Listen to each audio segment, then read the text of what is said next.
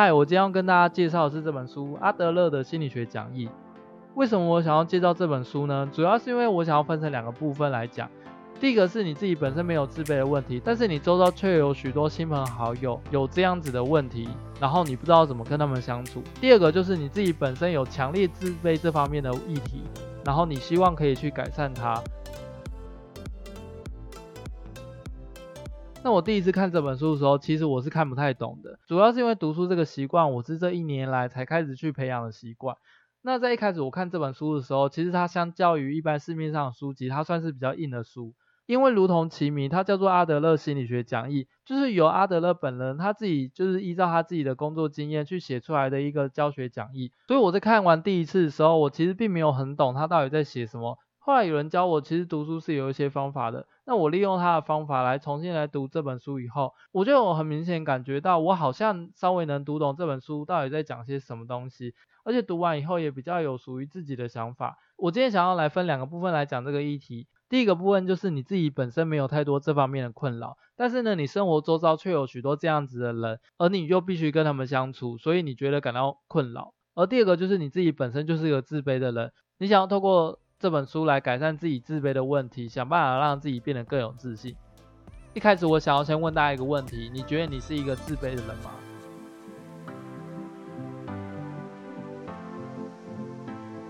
以我自己来看，我是一个自卑的人。但是呢，自卑到底是哪里来？我要怎么样可以不自卑？于是我就开始回想，到底自卑这个东西是天生的，还还是后天的？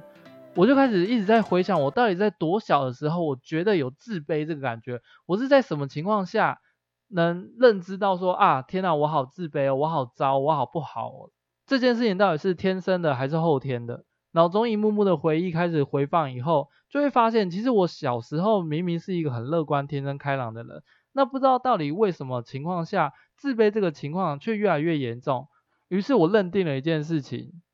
自卑它是一个。后天造成的状态，当然每个人多多少少都会有点自卑的感觉，但是这件事情会困扰着我，影响着我的生活，代表它已经大到某种程度了。它是一个经验跟生活的累积，慢慢去加重加重这样子的自卑感觉，变成我们现在觉得啊，那个人看起来很自卑，很没有自信，或是那个人感觉自己很有自信，它是一个长时间累积的过程。那问题来了，这些自卑到底是哪里来的？要怎么样做，我可以不自卑？我可以从现在开始立刻变成有自信的人，是不是？当我认知到自卑是一种后天学习来的认知框架以后，我就会立刻变得突然间有自信起来。其实并不是，不管是自卑还是自信，它都是一个从过去连接到未来的一个过程。这时候要拿我自己为例子，在我记忆之中，最早最早的自卑感其实是从家庭开始的。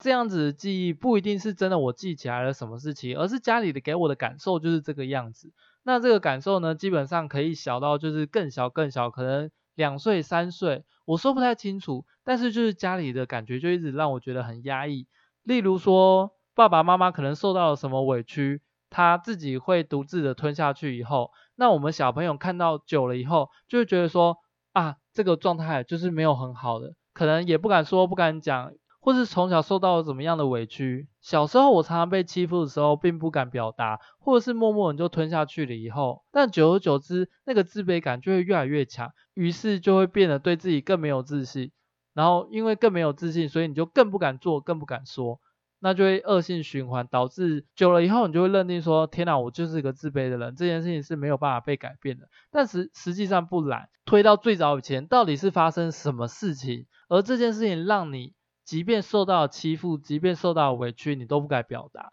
那以我这么冲的脾气跟个性，为什么还是会常常会有委屈不敢说、不敢表达呢？我觉得其实是因为家庭环境跟社会教育对我们的影响。我们家其实算是一个人比较多的大家庭，所以其实从小不管是遇到各种委屈还是什么的，即便说了，其实大家也不一定会去听你讲，或者是去帮你伸张正义，甚至会有一种理所当然觉得说，啊，这个社会就是这样子啊，你。你如果有能力的话，你就想办法去帮自己争取一些特权。那因为我的爸妈在这个大家庭环境中也不算是什么很强权的代表，所以其实我看他们的待人处事也算是比较会委曲求全的那种状态，所以就会间接的影响我对于许多不公不义的事情，我们也都不要说不要讲。自己默默的忍气吞声就好。因为我的个性又是属于比较冲的脾气，这样子的价值观却加在我的个性里面以后，我的那个反抗感就更强烈，于是自卑的感觉就更强烈。那这个很直接的冲突就造成我自卑的由来。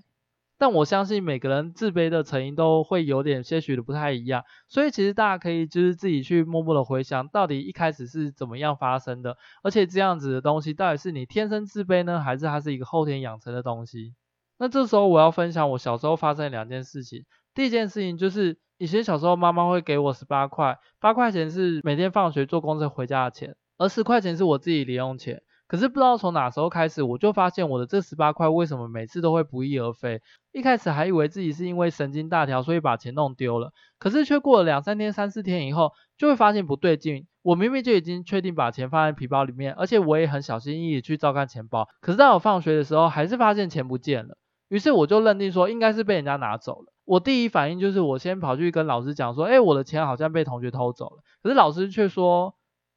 你又没有证据是同学偷的，而且没有人证明说你真的有带钱来学校。那时候我就很生气，我有没有带钱这件事情就是事实，有什么好证明的？可是因为老师不受理，原因是因为他觉得这件事情没有证据。那我就想说，那我自己来抓证据，这样子老师就会处理了吧？于是我就会利用下课或是扫地的时间，刻意走出教室。然后，并且默默观察到底有谁走到我的书包里面去偷我的钱。那果不其然，在一节我们扫地的时候，因为小时候的扫地时间都会把椅子就是抬到桌子上面去放，所以其实每个小学生基本上都不是很高。那椅子都被放那么高的情况下，就成为一个很好的掩体。这时候班上就有一个身材高大壮硕的女同学，而且还算是蛮常接近我的一个女同学。我就发现她在翻我的书包，当下我就立刻冲出去，并且抓着她的手。说，你为什么要翻我的书包？你为什么要拿我的钱包？他虽然一脸惊慌错愕，可是他却说，我没有啊，我没有啊，我没有要翻你书包，我没有要拿你钱包。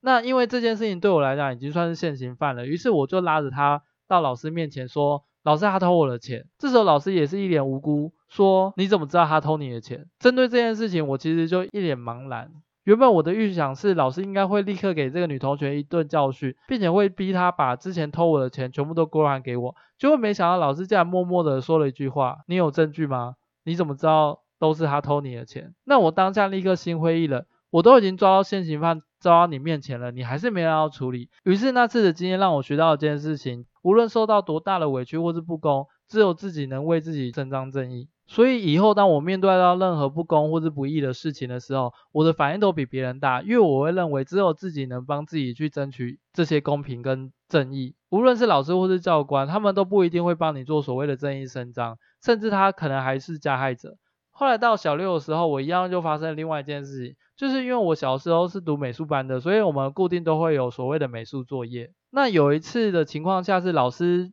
在帮我修改作品的时候，他直接就是动手改了我很多的部分。那这件事情其实就会让我非常不开心。于是我回家的时候，我虽然就是把作业虽然是交出去了，但是我就画了另外一幅我自己更满意的作品。那针对这个作业，我隔天就交了两份作业到学校，因为对我来讲，一份是我要交给老师的，一份是我属于我真正自己想要做出来的创作。这时候问题来了，老师竟然跟我说，有一个女同学。他因为作业就是弄不见了，那反正因为我画了两张画，所以我那一张画就要给他，帮他交他的作业。那因为那一次的作业是要去参加全国的美术比赛，而且老师拿走了还是我自己觉得我自己画很好那一幅，而不是他帮我改的那一幅。我当下只是非常的生气，但我并没有能力做太多表示，所以那时候的我只是回到座位上哭，而且后来那个女同学还利用我的画。得了全国的美术佳作，那这件事情就让我更不开心。虽然那时候没有多少钱，奖金才五百块而已，但是不管是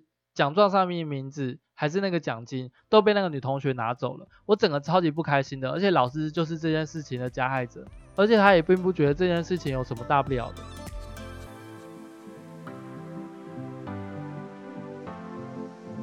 对于各种不公不义的事情，我自己没有潜力去抵抗跟争取，导致于我后来对于许多事情都比较没有自信的几个比较重大的原因。因为所有的自卑都是一个生活经验持续累积而造成的一种状态，所以大家都可以稍微回想一下，造就你这种自卑的感觉到底是怎么来的。书中有说，其实人在很小的时候就会设定所谓的人生目标，每个人都会用毕生的精力去追求所谓的人生卓越。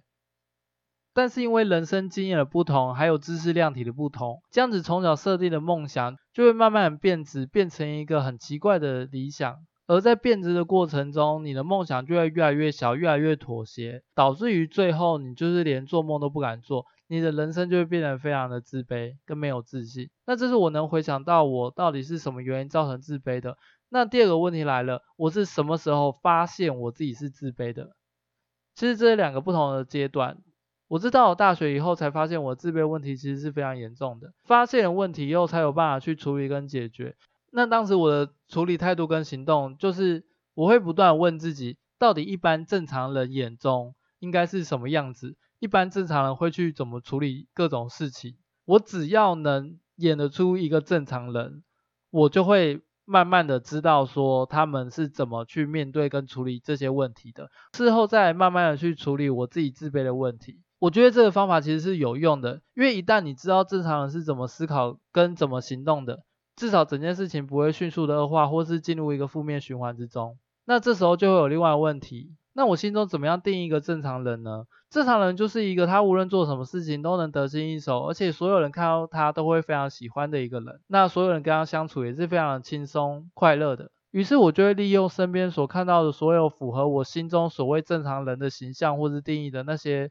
不管是同事、朋友还是同学。当我每次遇到困难跟问题的时候，我就会不断的去思考，如果这些问题由这些人来面对，他们会怎么行动、怎么处理、怎么面对。那以当时的状况就是不断努力去模仿成自己是一个正常人，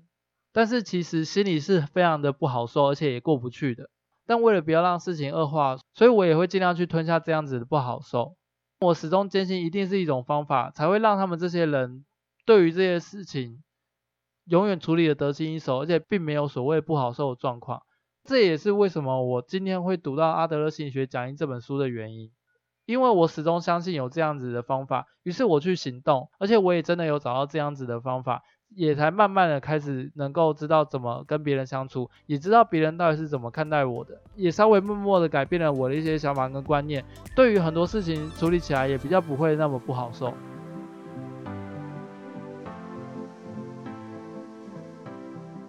在读这本书之前，我一直在想，我要怎么样才可以消除自卑？我要怎么样才可以让自己变得有自信？读完这本书以后，我才发现说，其实自卑并不是一个不好的东西，它是一个可以相处的情绪，并不是要消灭它。一旦你找到能够跟它相处的方法以后，你就会开始慢慢的变得有自信起来。书中有说到，不论是任何人都会有自卑，那自卑也是有所谓自卑的好处。第一个，它会让你感到不足。你就会比较能够谦虚，并且同理，行动力也会稍微提高，因为你认知到自己的不足，你就会更有动力去做任何你觉得需要去补足的事情。再来，因为你认知到自己的不足，你对于其他人就会更容易投报羡慕的眼光。比较不好的情况下会衍生成嫉妒，但是比较正常的情况下，这样子的羡慕会让你观察到别人的优点，并且你同时会向往成为这样子的人，那同样能够激发你所谓的行为能力，那行为能力就会让你去获得你想要达成这件事情的相关知识或是经验。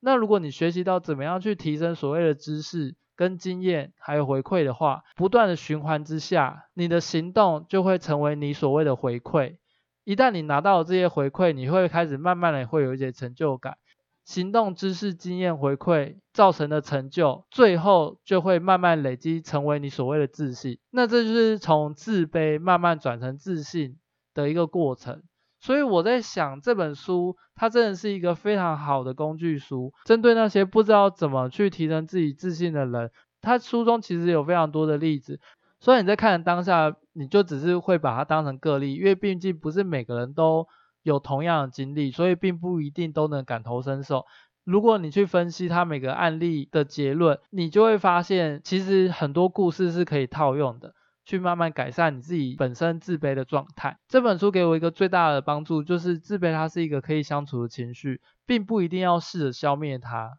以上就是我今天分享的阿德勒心理学讲义的心得。如果你听完有任何感想，也欢迎到各大平台留言告诉我。